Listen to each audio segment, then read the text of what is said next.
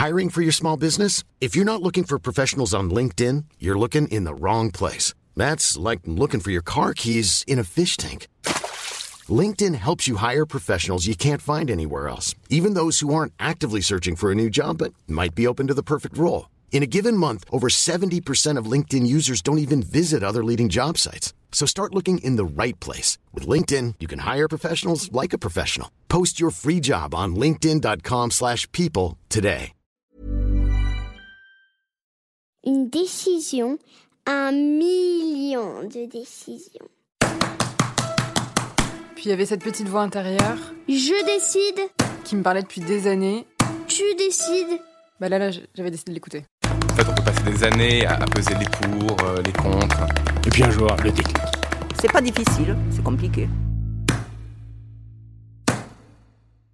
Toutes nos vies sont rythmées de décisions. Certaines sont parfois banales et anodines, d'autres auront un impact sur nos vies. Ils sont artistes, sportifs, dirigeants, citoyens et partagent à notre micro ces décisions qui les ont transformés. Derrière ces décisions se trament des contextes de vie, des mécanismes conscients et inconscients, des opportunités, des rencontres, des déclics. Tous, dans nos vies, nous devrons faire face à des choix structurants, souvent déroutants ou épanouissants. Un homme averti en vaut deux, un homme décidé en vaut trois. Vous voilà prévenu.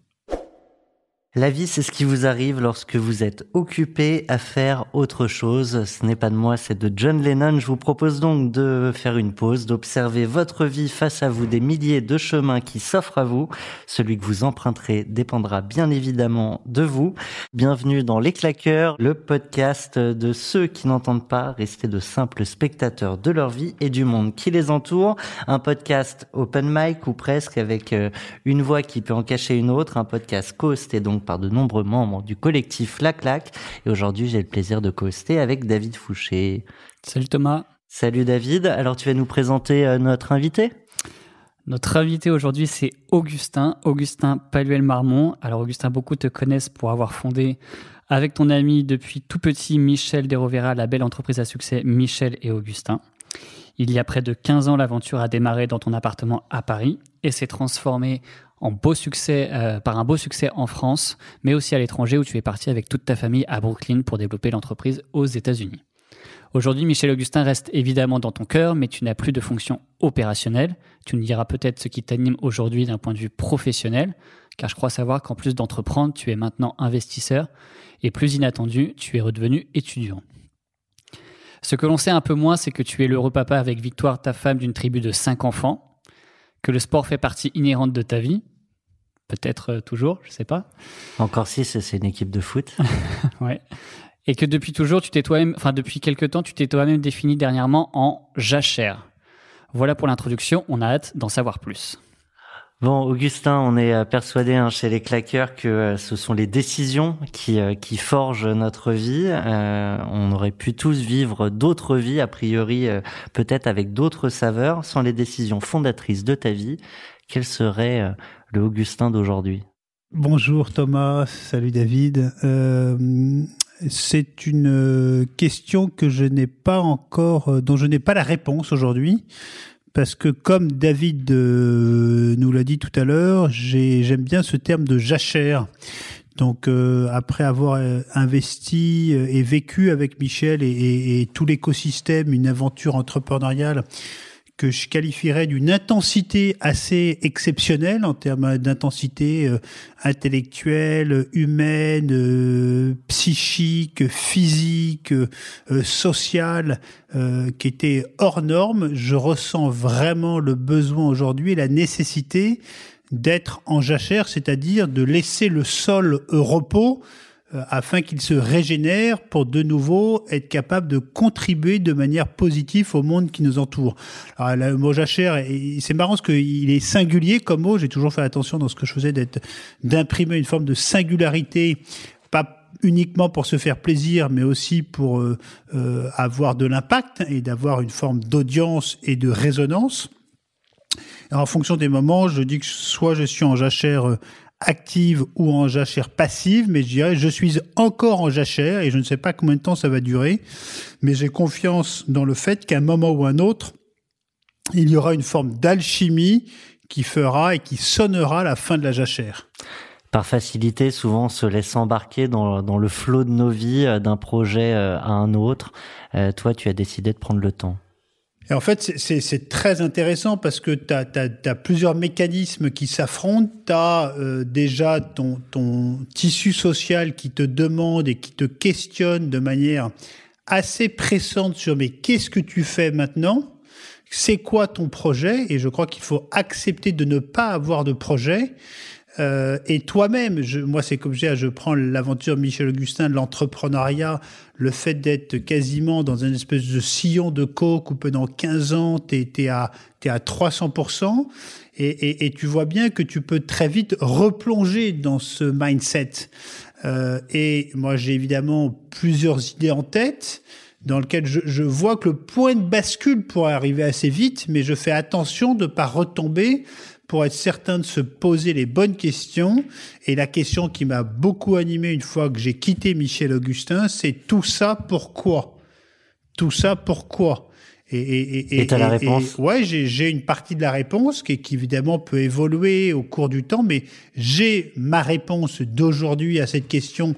Tout ça pourquoi? 15 ans d'entrepreneuriat avec Michel Augustin et je fais attention euh, de ne pas retomber trop facilement dans un nouveau projet pour être certain que quand j'y plongerai et que j'en sortirai, la question tout ça pourquoi corresponde vraiment, la réponse corresponde vraiment à mes aspirations profondes. Et je vois à quel point euh, imprimer des ruptures brutales dans des projets ou dans des carrières, c'est aussi sortir de sa zone euh, de confort et c'est se remettre profondément en question. C'est même un peu flippant, mais je vois aussi beaucoup de gens qui en sont incapables euh, parce qu'ils sont dans leur truc, ils sont dans leur match et ne veulent pas en sortir. C'est respectable et je crois que ce que je vis aujourd'hui n'est pas confortable, je vais pas me plaindre, hein, n'est pas confortable, mais est extrêmement euh, riche et sans doute, euh,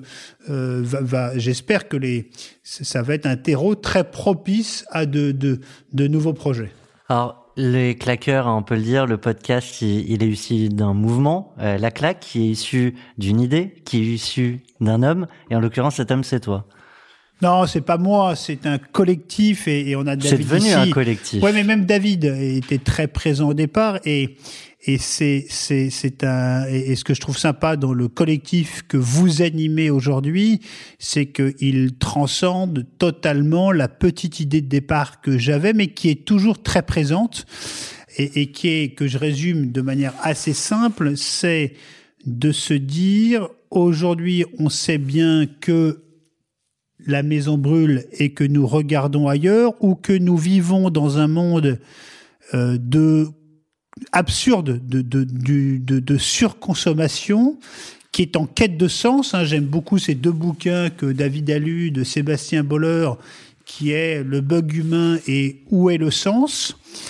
Et qu'en fait, on s'aperçoit qu'un certain nombre de porte-paroles ou de citoyens plus ou moins connus sont absolument engagés, convaincus par euh, toute cette absurdité et le fait que notre maison brûle écrivent des articles, font des films, donnent des interviews, mais qui dénoncent toujours le fait que la prise de conscience n'est pas assez rapide et que, in fine, on continue à aller dans le mur. Et l'idée de la claque, c'est de dire, mais moi j'aimerais que ces, ces porte-paroles euh, changent, ou je les invite à changer un peu de stratégie ou de ce que j'appelle de d'intelligence pédagogique et qu'ils partagent avec nous des décisions qu'ils ont pris à titre individuel pour contribuer à un monde meilleur. Et que autour de ces décisions individuelles qui peuvent être courageuses parce que ça leur euh, ça les sort de leur aussi de leurs habitudes de leur train-train et ça leur coûte quelque chose et qu'ils arrivent à les partager avec nous c'est l'exemplarité je dirais c'est l'écologie par l'exemple ou l'exemplarité qu'ils arrivent avec nous à fédérer des milliers voire des millions de personnes autour de décisions individuelles et qui ne dépendent que d'eux-mêmes. Tu vois, il n'y a pas de petites décisions si nous sommes 7 milliards à les prendre. Je crois qu'on est rentré dans le vif du sujet. Merci Augustin. Ah, c'est chaud bouillant là d'ailleurs. Là, c'est une intro incroyable. Euh, Augustin, on t'a adressé avant, avant ce petit enregistrement une liste de questions Que j'ai pas lu, David. hein. que t'as pas lu parce qu'on te connaît pour ta préparation euh, toujours euh, infaillible et, euh, et une petite liste de questions de grandes décisions que si ça te va, on développera. Mais je voudrais commencer dès maintenant par une, une des décisions justement les plus peut-être les plus difficiles. Euh, et en l'occurrence, quelle est la décision, si tu devais en sélectionner une, euh, qui a été la plus difficile pour toi à prendre?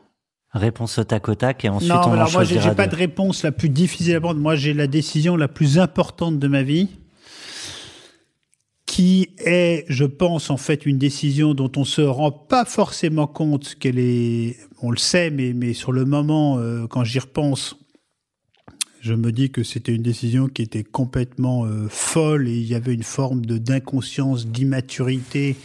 Euh, c'est simplement de décider avec qui tu vas passer le reste de ta vie. Et moi, j'ai décidé important. ça. J'ai décidé. Non, mais c'est c'est c'est affolant même de voir que moi j'ai pris cette décision. Je devais avoir 21 ans ou 22 ans, que je me suis marié à 23 ans et que euh, in fine c'était la décision euh, oui la, plus la plus à la fois que j'ai pas trouvé si compliquée à prendre que ça parce qu'elle m'a elle a été pour moi assez intuitive et, et de manière assez euh, je dirais elle s'est un peu imposée à moi ou et, et aujourd'hui, je me rends compte, après 20 ans de mariage et 45 ans au compteur, à quel point, in fine, c'était la décision la plus structurante de ma vie. Et des décisions qu'on prend, en fait, euh, extrêmement structurantes, il n'y en a pas beaucoup. Voilà, donc c'était celle de se marier avec Victoire, euh, et je me suis marié à 23 ans. Et la bonne nouvelle, c'est qu'a priori aujourd'hui, tu ne te dis pas tout ça pourquoi. Non, voilà, non, mais c'est et, et tu vois, et pour suivre, euh, euh, voilà, quand on voit les taux de divorce en France, quand on voit la chute du nombre de mariages, quand on voit les difficultés et les épreuves que l'on traverse tous, euh, j'en tire pas une fierté particulière parce que je pense que ce qui peut me paraître aujourd'hui inimaginable ou qui n'existe pas dans ma cartographie des risques pourrait m'arriver demain. Donc je crois qu'il faut rester extrêmement humble par rapport à tout ça, toujours être dans une logique d'introspection euh, assez euh, profonde. Mais, voilà, c'est un fait qu'aujourd'hui, je suis toujours marié avec la même femme. On te relance pas parce qu'on on choisira ensuite avec David et peut-être toi, si, si tu le souhaites, euh, les, les quelques décisions qu'on a envie de creuser. Donc je te propose des réponses encore plus tac au tac. La pire décision ever La pire décision euh, ever, euh, c'est très compliqué. Hein. On se T'as connaît une idée depuis, pour on moi? se connaît depuis 7-8 ans, Augustin, je peux te dire qu'il y en a. Vas-y, David, réponds ah pour non, moi. c'est toi qui dois répondre. Non, non, la, la- la pire décision, de ma- donc celle que je regrette le plus. Pff, J'en ai pas, moi. Je ne re- j'ai- j'ai- je, je- je- je regrette pas, moi. Je ne veux pas regretter les choses. Elle est un peu d'Edith Piaf. Allez, la décision que tu as eu peur de prendre. que j'ai eu peur de prendre, euh, ça c'est plus. euh, ouais, c'est quand euh, c'est quand euh, t'achètes un bien immobilier significatif. euh, c'est en fait oui qu- quand quand tu tapes en fait des décisions qui sont structurantes. euh, T'as ton mariage. T'as quelques achats immobiliers euh, importants et t'as quelques choix de, de carrière. Euh, moi, quand j'ai lancé Michel Augustin, j'ai eu zéro appréhension parce que c'était aussi hyper naturel et je sais que je n'avais que des choses à gagner parce que chaque expérience vécue, quelle qu'elle soit, quelle qu'en soit la durée, quand elle est vécue avec engagement, passion, intelligence, t'en ressors toujours euh, quelque chose. Je dis ah oui, c'est avant d'acheter une résidence principale. Euh, tu flippes parce que c'est des gros projets, ça t'engage pour longtemps financièrement et aussi pour le choix de ton cadre de vie. Et je te dirais, tu vois, aujourd'hui, ce serait à refaire. J'aurais aimé m'installer dans une géographie qui soit différente de celle dans laquelle je vis. Après, il y a plein de décisions que je n'ose pas prendre parce qu'on s'invente en permanence des freins et des excuses et on se raconte des histoires. Moi, ça serait euh, aujourd'hui, je, rêverais d'aller vivre dans un refuge de montagne à l'année, euh, mais je, me raconte que c'est pas possible parce que j'ai des enfants. Donc, on, on- voilà, on, on est pétri euh, de toute manière entre de, et, et plein de contradictions entre ce dont on rêve et ce qu'on est capable de faire. C'est une question d'être capable ou c'est une question d'alignement ou c'est une question de trancher des fois dans, le vif aussi? Je pense que c'est aussi un sujet de courage, c'est-à-dire de, de, s'écouter, de pas trop peser le pour et le contre. Et de tendre. Moi, j'aime bien. Moi, je, pense que j'aime beaucoup les gens qui ont une forme ou qui incarnent une forme d'insouciance. C'est-à-dire des gens qui sont capables de décider un peu sur des coups de tête, euh, des choix de changement de vie ou de, ou de projets un peu fous. Et moi, je, je pense qu'avec les années qui sont passées euh, et tout ce que je peux me raconter sur une forme de responsabilité en tant que, en tant que, en tant que père de famille, euh, de, de, de, de, ouais, d'avoir perdu un peu cette insouciance, cette utopie et d'être un peu, un peu dans un moule et, dont il n'est pas évident de sortir aujourd'hui. Et on passe notre vie quand même à se raconter des histoires pour pas faire les choses. La fameuse question de, de, François Pinault, euh, c'était euh, euh, pourquoi attendre? Quand tu as un projet en tête, c'est pourquoi attendre? Et on, voit bien que chacun d'entre nous, en fait, on s'achète du temps en permanence. C'est quoi qui, qui fait l'insouciance C'est euh, le fait de ne pas savoir ou, euh, ou s'il y a quand même une, nécessaire intuition dans, dans ces choix que tu décris comme insouciants? Non, c'est de d'être trop rationnel, d'avoir peut-être peur de perdre trop de choses par rapport à ce que tu vis aujourd'hui. C'est aussi la peur un peu de l'inconnu. C'est c'est c'est c'est tout ça. Hein. Et, et, et c'est vrai que moi je me raconte beaucoup l'histoire en me disant dans dix ans entre guillemets. Et là aussi, je crois que c'est en partie vrai à quel point on anticipe assez mal les cycles de la vie. C'est-à-dire qu'on a du mal à se projeter, parce qu'évidemment, il faut vivre l'instant présent, mais te de dire que moi, dans dix ans, par exemple, quand je n'aurai plus d'enfants à la maison, bah, j'aurai un setup et un écosystème de vie qui n'aura évidemment plus rien à voir avec aujourd'hui. Et je trouve que on anticipe assez mal euh, ces étapes de vie, c'est-à-dire tu te maries, euh, ou pour ceux qui se marient, où tu vis avec euh, ta moitié, tu as éventuellement des enfants, à un moment les enfants euh, quittent le truc, et je trouve que ces étapes-là, en fait, ce- ces, ces étapes de vie, en fait, on, on sait qu'elles existent, mais on, on- les, on les anticipe assez mal. Et, et- et voilà, donc moi j'ai l'utopie ou la nostalgie de me dire que dans dix ans, j'aurai peut-être une vie qui correspond euh, plus à ce que j'ai envie de vivre que ce que je vis aujourd'hui. Mais c'est- complètement stupide aussi parce qu'il faut, on n'arrête pas de te dire, profite de l'instant présent. Oui, et puis c'est, se projeter, c'est presque incompatible avec l'insouciance qu'on voilà, c'est, euh, une phrase que Augustin cite souvent, tu te racontes des histoires. Mais tout à fait, on passe notre vie à, tu sais, quand tu te tapes la tête Tu mets comme des ça. barrières, tu te mets des barrières C'est la fameuse logique de Tony Robbins dont on a fait le séminaire à New York, hein, qui te dit on passe notre vie à se raconter des histoires pour ne pas faire ce qu'on a envie de faire. C'était une décision importante, ça, Tony Robbins?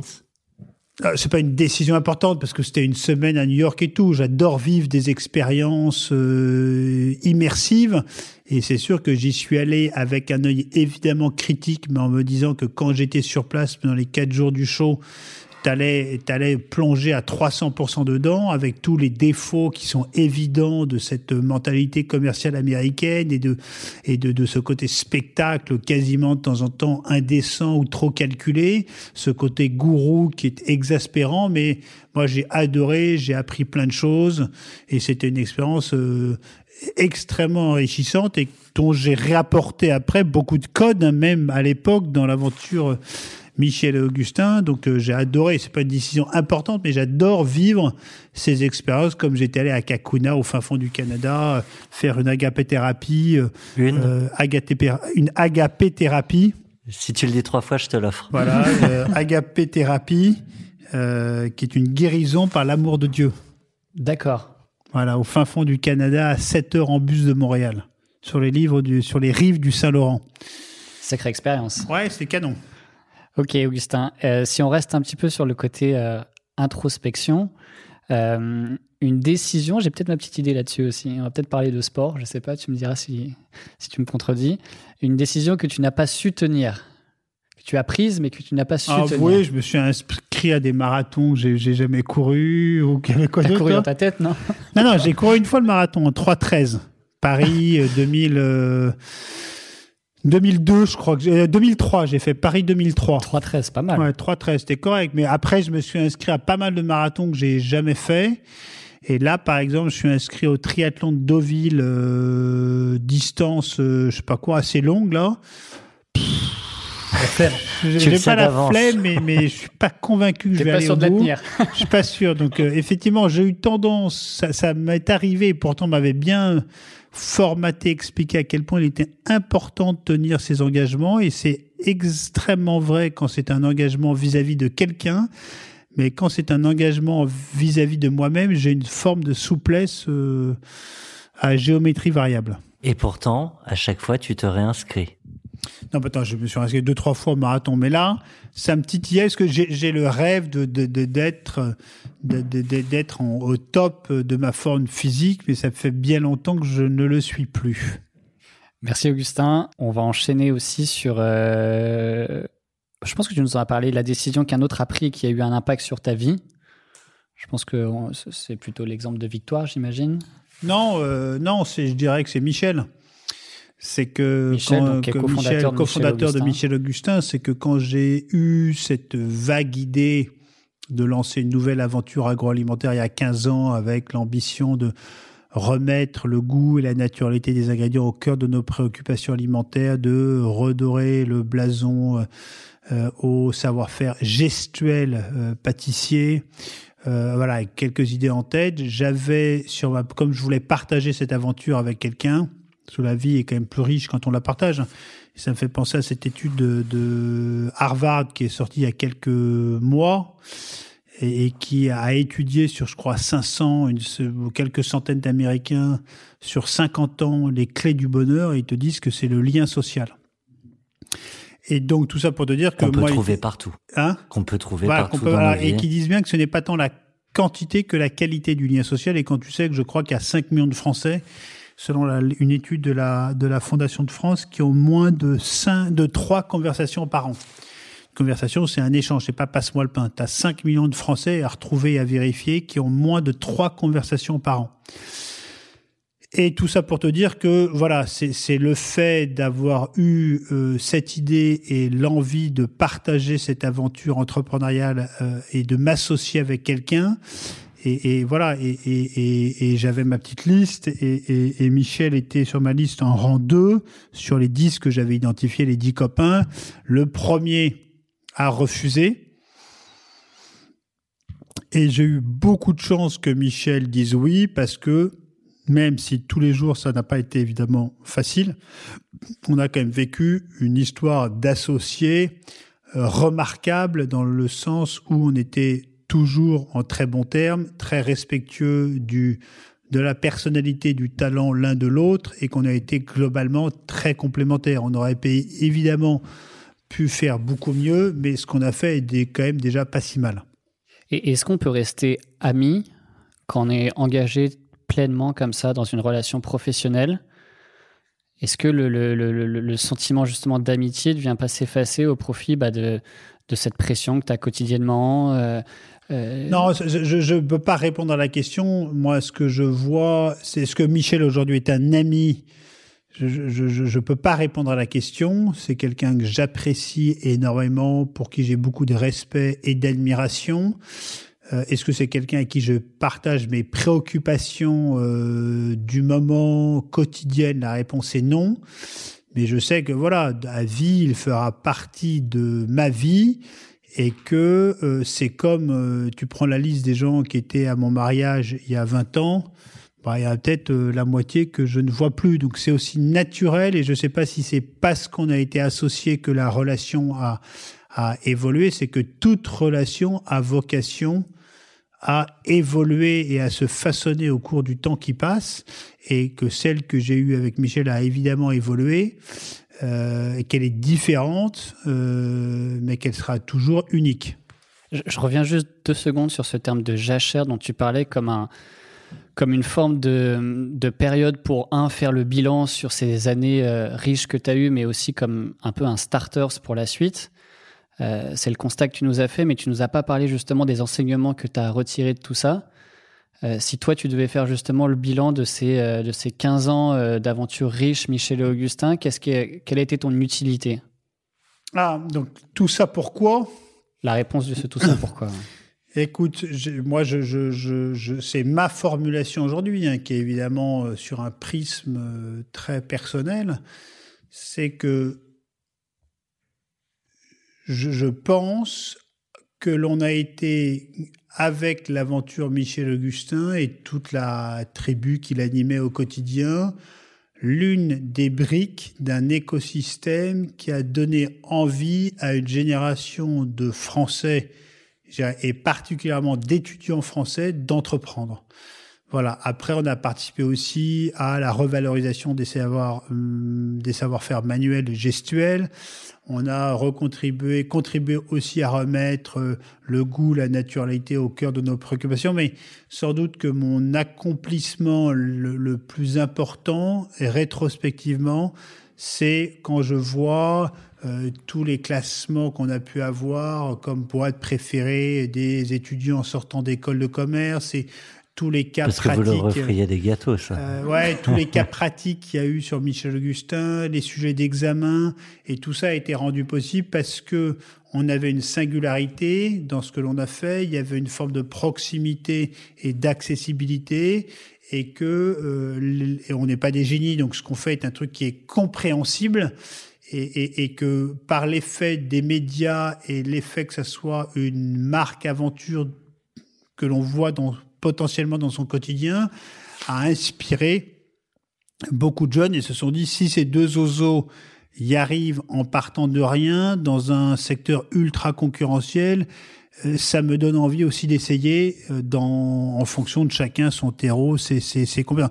Donc voilà, c'est vraiment ça, je pense, c'est d'avoir été l'une des briques d'un écosystème. On n'était pas les seuls, évidemment, mais c'était en 2004, 2005 jusqu'en 2015, et c'était une autre époque, c'était un autre monde, c'était le monde d'avant. Hein. Augustin, euh, dans, dans la vie d'un chef d'entreprise, il y a des milliers euh, de décisions. Il y en a certaines qui sont fondatrices, il y en a certaines qui sont difficiles. Euh, se séparer de collaborateurs, euh, décider de personnifier aussi la marque autour de, de vous deux, c'était une décision. vendre l'entreprise. Est-ce que parmi toutes ces décisions que tu as pu prendre, que vous avez pu prendre, il y en, a dont tu as envie de, parler? Alors, personnifier l'entreprise, ça n'a pas été une décision, parce qu'en fait, tu as plein de, de choses que tu fais qui sont des choses qui se font naturellement, et il n'y a pas de décision formelle où tu n'as même pas l'impression de prendre des décisions. Moi, dans la vie d'une entreprise, des décisions ultra structurantes, en fait, t'en prends euh, assez peu de manière très formelle. Donc, là, par exemple, la, la, personnalisation dont tu parles, c'était intuitif et constitutif euh, des débuts. C'est ça qui crée aussi une singularité forte sur le marché parce qu'on allait partager en temps réel une aventure entrepreneuriale qui était incarnée. Mais par exemple, là, on a fait très attention. C'est euh, oui, médiatiquement parlant, euh, les médias les journalistes cherchaient toujours les porte-paroles. Donc c'était nous qui étions euh, mis en avant et on jouait le jeu et on a pris du plaisir et ça a été une formidable caisse de résonance pour l'aventure.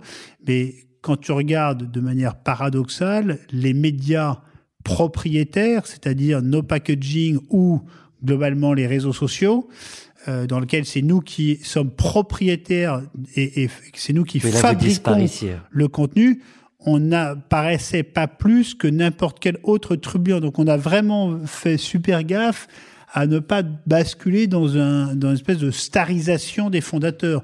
Tu regardes le flux Facebook à l'époque hein, de Michel Augustin, je pense que tu nous vois apparaître dans les vidéos, les photos, pas plus que quelqu'un d'autre. Tu vois, quand tu parlais d'une autre décision qui était par exemple de céder l'aventure, je, en fait, je ça, c'est une décision qui reste structurante pour euh, à la fois pour l'entreprise et puis pour vos vies à vous. J'ai pas dit qu'il n'y en avait pas, je dis qu'il y en a très peu. Mais en fait, c'est surtout lié au fait que euh, un, on était cramé. C'est-à-dire que moi, je pense qu'on a beaucoup fait de choses trop tard. C'est-à-dire qu'à un moment, tu perds en lucidité, en lucidité, tu, tu n'as plus le courage qu'il faut, tu ne vois plus les choses comme tu devrais les voir, parce qu'en fait, moi je pense qu'on a tellement donné Et, c'est marrant, ce matin, j'avais au téléphone un entrepreneur euh, euh, très connu en France, qui est plus jeune que moi et qui m'appelait pour me dire voilà, euh, j'ai- j'ai- j'aimerais peut-être vendre, les fonds vont changer. et en fait, en, le faisant parler, je me suis aperçu que en fait, il était en fait fatigué. Et, et je lui dis mais attends, prends surtout pas de décision stratégique si tu es fatigué. Va voir tes actionnaires, dis-leur que pour plein de raisons, tu as besoin d'un temps de respiration de six mois, un an. C'est une boîte qui a été construite euh, intégralement autour des talents, un peu comme nous, autour des talents de cette personne et, et- et- de sa créativité.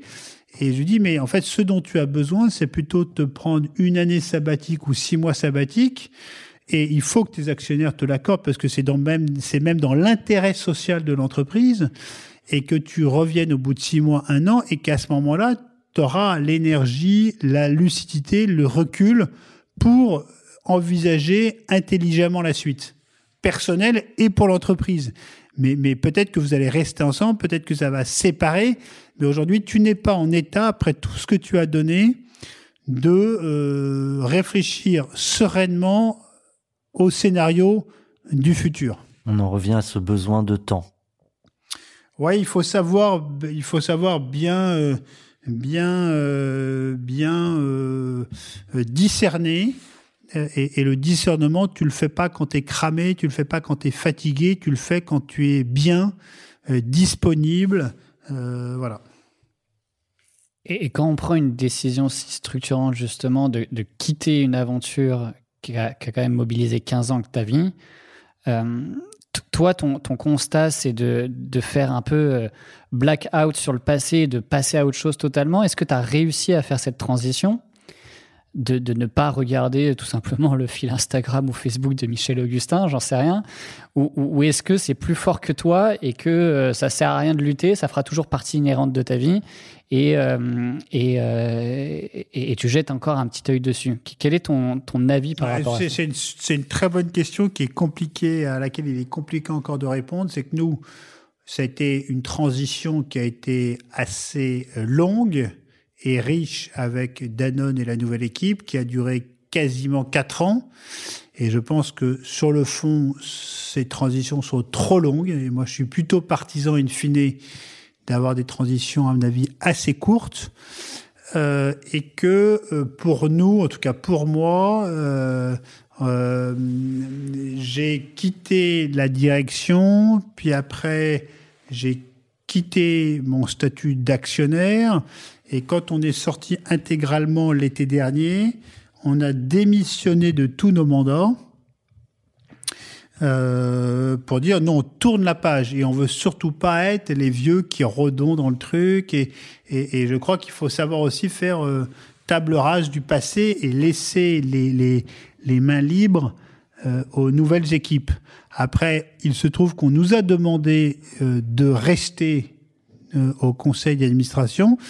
Et chose, je vais pas te dire que j'en rêvais du tout, même je trouve que quand t'es, moi je dis quand t'as été 15 ans euh, drogué euh, par Michel Augustin, le fait de revenir au conseil régulièrement, c'est un peu comme si on te refaisait un petit shoot de, de coke, quoi. Euh, et donc c'est pas la meilleure façon de te sevrer. Mais in fine, moi, j'ai pas du tout la nostalgie du passé. Je, je, je volontairement, pour l'instant, je regarde très peu ce qu'ils font et, et, et très peu en magasin et, et, et je suis pas trop sur les réseaux sociaux, donc je vois pas trop ce qu'ils font. J'ai juste des informations par les conseils et je donne mon point de vue de manière éclairée, affirmée et bienveillant, mais en sachant que nous ne sommes entre guillemets rien.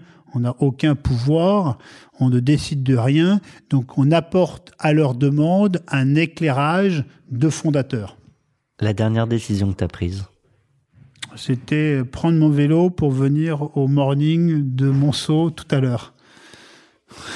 Et la dernière décision euh, euh, dont tu es assez fier?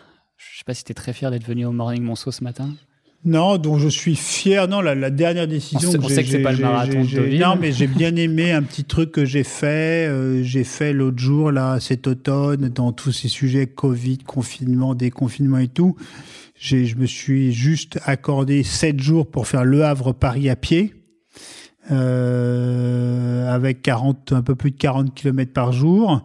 Et ça a été pour moi une, une, ouais, une forme de respiration aussi. Euh, non, j'ai trois copains qui sont venus, deux jours, deux jours, deux jours. Super sympa. Euh, euh, voilà, mais c'est, non, mais ce que j'aimais, c'est une petite décision. Ça m'a pris sept jours, mais c'est une parenthèse de vie que, que j'aime bien. Et t'en as tiré quoi de ces, ces quelques jours, euh, Le Havre, Paris?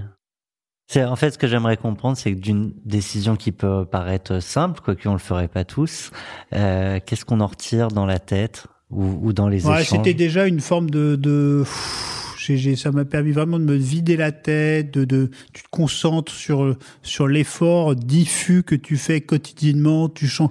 C'est il se trouve que c'est une route que je fais beaucoup en voiture parce que j'y vais souvent. Et ce qui est marrant, c'est de, de découvrir un itinéraire que tu fais en voiture de manière toute que tu fais en voiture en deux heures. Et là, tu mets sept jours. Donc tu les découvres totalement différemment. J'ai découvert des villages que je j'avais jamais vus de ma vie, alors que j'y passe depuis 40 ans. Donc c'est vraiment découvrir un monde que tu crois connaître de manière totalement différente. Voilà. Après, ça m'a donné aussi plein d'idées, plein de réflexions, et tout ça est en cours. Euh, voilà. Pour, pour connaître un peu euh, Augustin, et moi je suis assez comme ça aussi, il y a pas mal de, de projets ou d'idées chez Michel Augustin qui sont nés lors de footing euh, un midi. Je sais pas si toi Thomas t'es adepte du footing, mais, mais, mais souvent les, les meilleures idées viennent souvent, j'ai l'impression, de, de moments un peu comme ça où tu t'échappes, où tu cours, où tu te tu te Moi, vides c'est la sous la tête. douche, mais c'est- du coup, footing, c'est la douche. je suis Et propre. moi, c'est sous la douche, c'est en courant, c'était dans les avions vachement. C'est dans des moments un peu où tu es hors du temps, hors de ton rythme quotidien, Pas sur ton euh, téléphone. pas sur ton téléphone. Et, et c'est vrai qu'en en marchant, en courant, moi j'adore marcher par exemple, ou faire du ski de rando. Bah, t'as- t'as quand même une, une ouais ouais, t'as, t'as, t'as une créativité tout de suite qui se met en place. Moi, voilà, il faut il faut arriver à attiser, aiguiser cette curiosité. Et souvent, c'est quand tu es en mouvement qu'elle est la plus euh, la plus euh, riche et, et féconde. Est-ce que tu fais partie de ces gens qui, dès qu'ils ont une idée, euh, le matin quand ils se réveillent ou la nuit, pendant un, un rêve, notent sur un petit calepin son idée pour pas l'oublier le lendemain matin? Ça m'arrive, ça m'arrive, ça m'arrive. Je le faisais plus avant. Moi, ce que j'adore, c'est quand tu as une idée, tu peux tout d'un coup euh, complètement euh, monter au cocotier. C'est-à-dire qu'après, tu t'aperçois deux heures après. que Je vais changer le monde.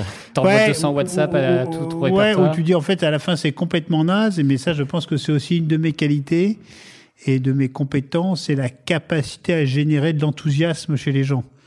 Et chez toi-même. euh, oui, non, mais moi, je, je raisonne en, en miroir et ping-pong. C'est-à-dire que si je vois que je génère de l'enthousiasme et que les mecs commencent à monter au cocotier, bah, ça me fait monter au cocotier aussi, tu vois. Donc, c'est c'est de l'émulation extrêmement riche. Et c'est vrai que moi, régulièrement, j'ai une idée qui me traverse, je tape un petit, euh, un petit, un petit mémo sur WhatsApp, je l'envoie à 4-5 personnes et je vois comment ça réagit.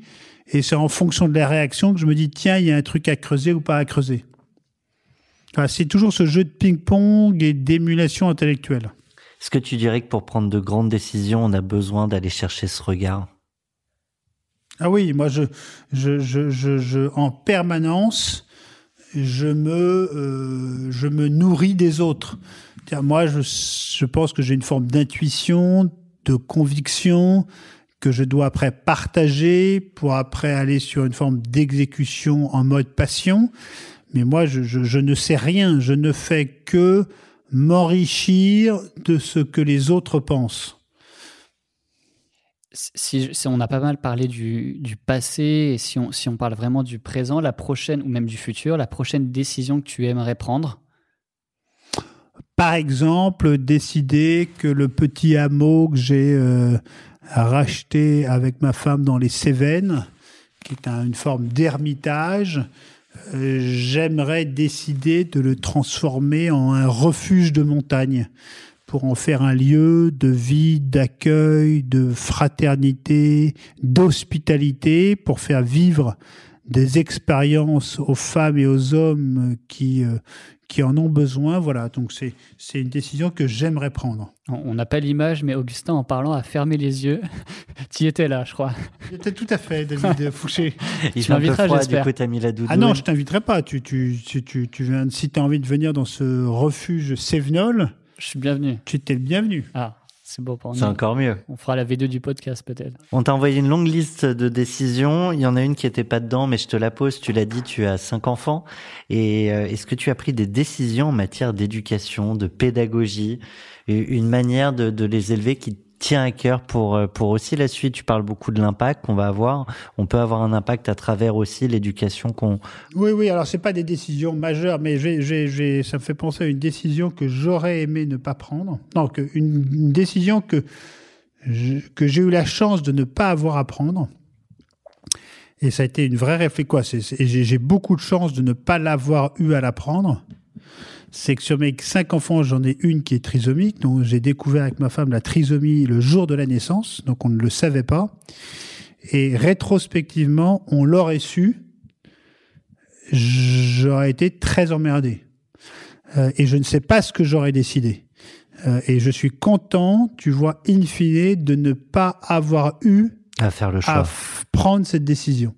Et on est régulièrement consulté par des couples qui attendent des enfants trisomiques et qui nous posent euh, des questions pour avoir notre éclairage et on ne prend jamais, on leur recommande évidemment euh, rien du tout parce que c'est ch- chacune de leurs décisions, quoi. C'est c'est la bonne décision seront, seront celles qui, qui, qui prendront.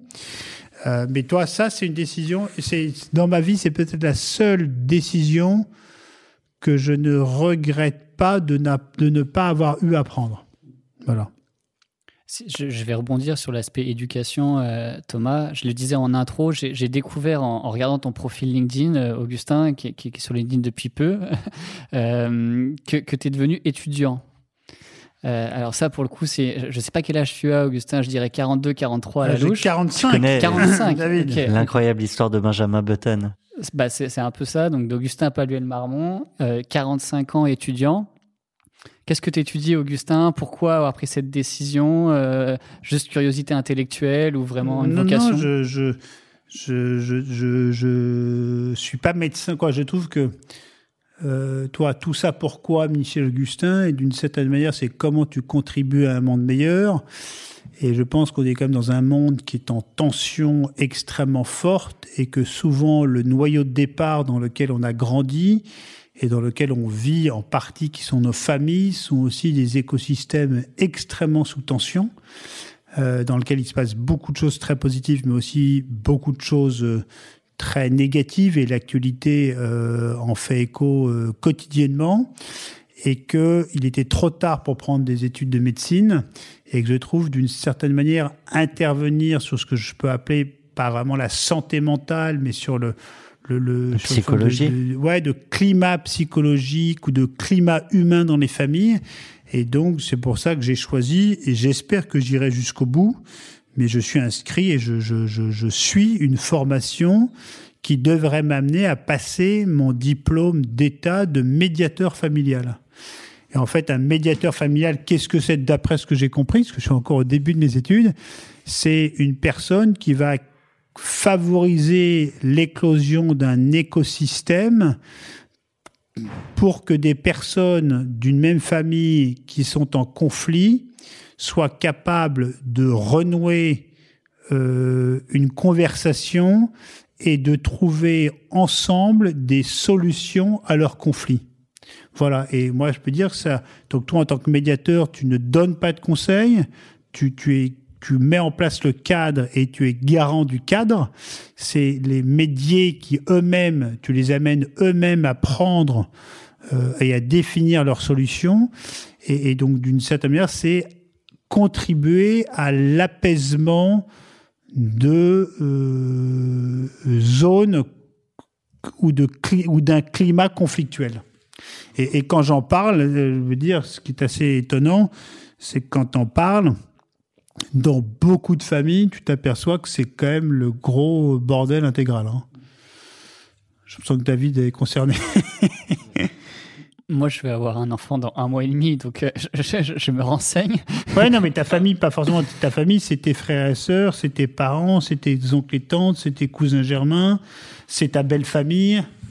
Non, après, je, je, je, je- je me rends compte que c'est d'autant plus euh, important. Toi, tu es une famille de cinq personnes, euh, une grande famille, et effectivement, avec plusieurs générations, avec des aspirations très différentes des nouvelles générations, avec un climat qui est très, euh, très anxiogène aussi. Donc, euh, voilà, je, je, peux comprendre cet intérêt euh, que tu as. Après, c'est plus pour un, c'est un intérêt personnel ou tu veux aider d'autres familles Euh, Ton objectif, c'est vraiment d'apporter après ton. Je, je sais pas, tu sais, quand j'ai passé mon CAP boulanger en 2001, je n'avais aucune idée de ce que j'allais en faire. Et, il se trouve que été quand même un élément euh, structurant pour la suite.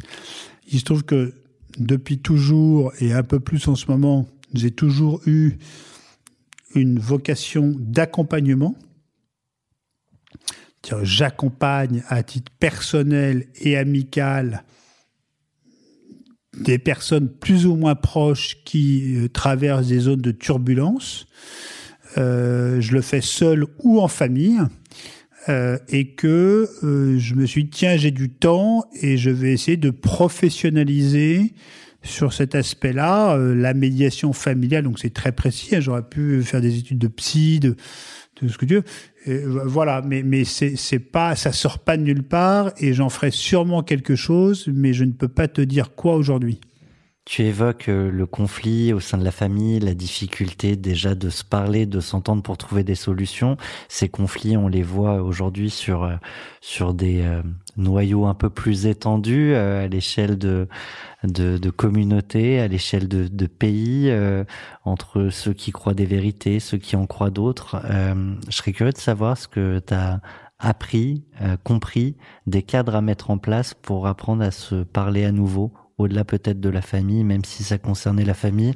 Je pense non, que mais ça attends, peut je suis au se- début, mais, mais ce qu'on te dit déjà. Vous avez trois heures, Augustin. Non, mais c'est déjà le. le, le... Moi, moi, j'ai un certain nombre de petites choses, mais quand les gens agissent pour toi de manière un peu surprenante ou dérangeante, je me pose toujours la question c'est pourquoi agissent-ils comme cela? Donc, toujours d'avoir une forme de- d'introspection euh, et d'humilité en te disant euh, les gens ne sont pas comme ils sont par hasard ou ne font pas du mal pour faire du mal. Ils font du mal ou ils ont un comportement étonnant par rapport à tes normes.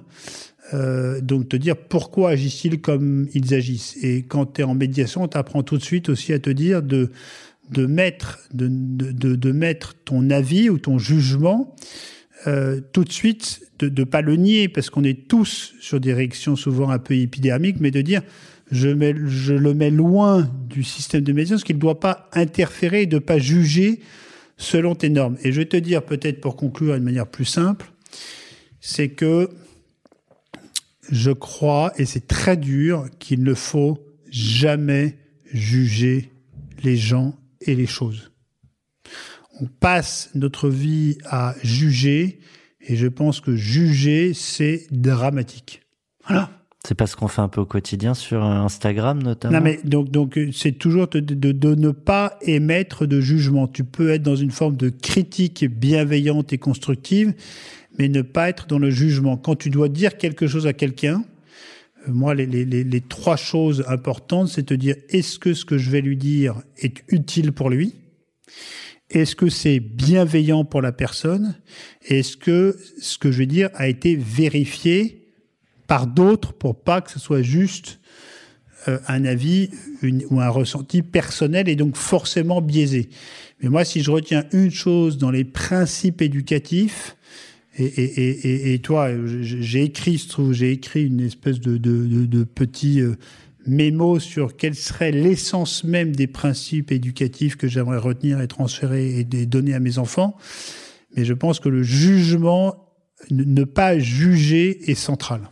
On, va, on va terminer, Augustin. On a, l'habitude de, euh, d'évoquer. Est-ce que tu, te vient en tête une décision euh, qu'aucune des propositions précédentes qu'on aurait euh, évoquées ensemble n'a permis d'évoquer? Est-ce qu'il y a une grande, une grande décision que tu aurais prise dans le courant de ta vie, que ce soit professionnelle comme personnelle, qu'on n'a pas On n'a évoquée pas évoqué. euh, Non, là je crois qu'on a vraiment fait le tour, David. On au bout de Ouais. Augustin. Alors on enchaîne avec euh, notre toute dernière rubrique. Tu vois beaucoup de choses sur ce papier, mais t'en fais pas. On, on se quitte dans quelques instants seulement. Tu le sais, euh, la claque, c'est la volonté d'avoir un des, on sait pas combien de millions euh, d'individus qui vont prendre des décisions concrètes qui auront un impact sur le monde. On t'a envoyé une douzaine euh, de décisions qu'on peut retrouver sur la plateforme euh, La Claque. Tu peux peut-être nous redonner l'adresse, Ouais. David? Alors c'est la-claque.org. Et euh, on va te demander, parmi cette douzaine de décisions, laquelle tu es prête à prendre avec nous, avec nos auditeurs, et laquelle tu ne serais pas prêt encore pour le moment à, à prendre? Je décide de ne plus acheter de bouteilles en plastique. Ça, je suis prêt à la prendre. Et je n'ai pas prise, hein, je serai prêt à la prendre. Je décide de prendre l'avion une fois par an maximum. Ça, ça me va bien. Le téléphone portable tous les trois ans aussi. Et je te dirais qu'il y en a une que je ne vois pas là-dedans et qui me paraît que je serais prêt à prendre. Quand il y en a même deux, c'est dans un univers urbain ou périurbain, ne plus jamais être seul dans ma voiture. Et deux, c'est euh, ne pas rouler à plus de 110 km heure sur l'autoroute. Et laquelle t'es pas prêt à prendre? C'est toujours là que ça devient intéressant. Je décide de chauffer à une température moyenne de 18 degrés dans mes pièces de vie parce qu'en fait, j'adore la chaleur. Et il faisait trop froid pendant euh, cette Ouais, j'ai mis ma Patagonia. Merci. Merci beaucoup à Merci tous. Augustin. Bravo. Treat mom to healthy, glowing skin with Osea's limited edition skincare sets. Osea has been making clean, seaweed infused products for nearly 30 years. Their Golden Glow body set includes three clinically proven bestsellers for smooth, glowing skin, while the Glow and Go facial set provides spa level results at home. Both sets come in giftable boxes with savings up to $48 and free shipping for a limited time. For 10% off your first order site wide, go to OSEAMalibu.com and use code MOM.